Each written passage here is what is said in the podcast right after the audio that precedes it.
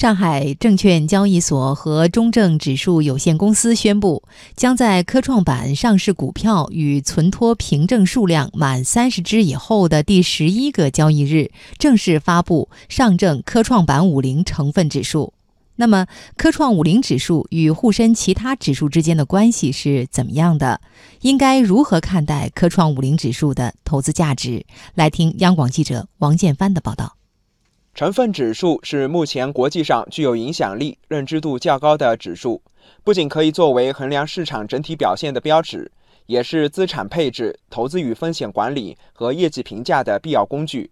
数据显示，截至今年一季度末，股票型基金中的被动指数型基金和指数增强型基金总体规模接近九千五百亿元。结合二季度新成立指数基金规模，我国股票类指数基金规模已突破一万亿元。成为市场不可忽视的一股力量。多位业内研究人士认为，对于不具备专业能力的投资者，通过购买科创主题基金的方式参与科创板投资是一个不错的选择。可以从对标指数创业板五零指数的初期走势和现状对科创五零指数初期走势进行预测。易德期货期指分析师陈畅说：“由于科创板上市公司主要集中于成长性好的高新技术和战略性新兴产业。”大多分布于新一代信息技术、生物医药和高端装备等产业，因此从指数相关性角度来看，它与创业板指数，尤其是创业板五零指数会有较高的相关性。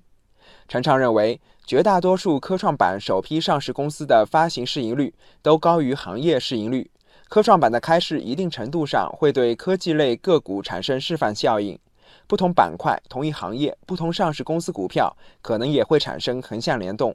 科创五零指数明确了成分指数样本数量，当科创板上市股票与存托凭证数量不足五十只时，全部入选；等数量超过五十只后，固定样本数量为五十只。对于这些个股的初期机会，有分析人士指出，考虑到目前创业板指数中创新类个股估值偏高。未来投资过程中，可以关注科创五零与创业板五零的估值差。信达期货分析师郭远爱、吴欣然认为，科创板上市企业在行业上与创业板存在一定的类似，都是代表国内高新技术和国家战略的企业，但在定价上又有别于创业板上市企业。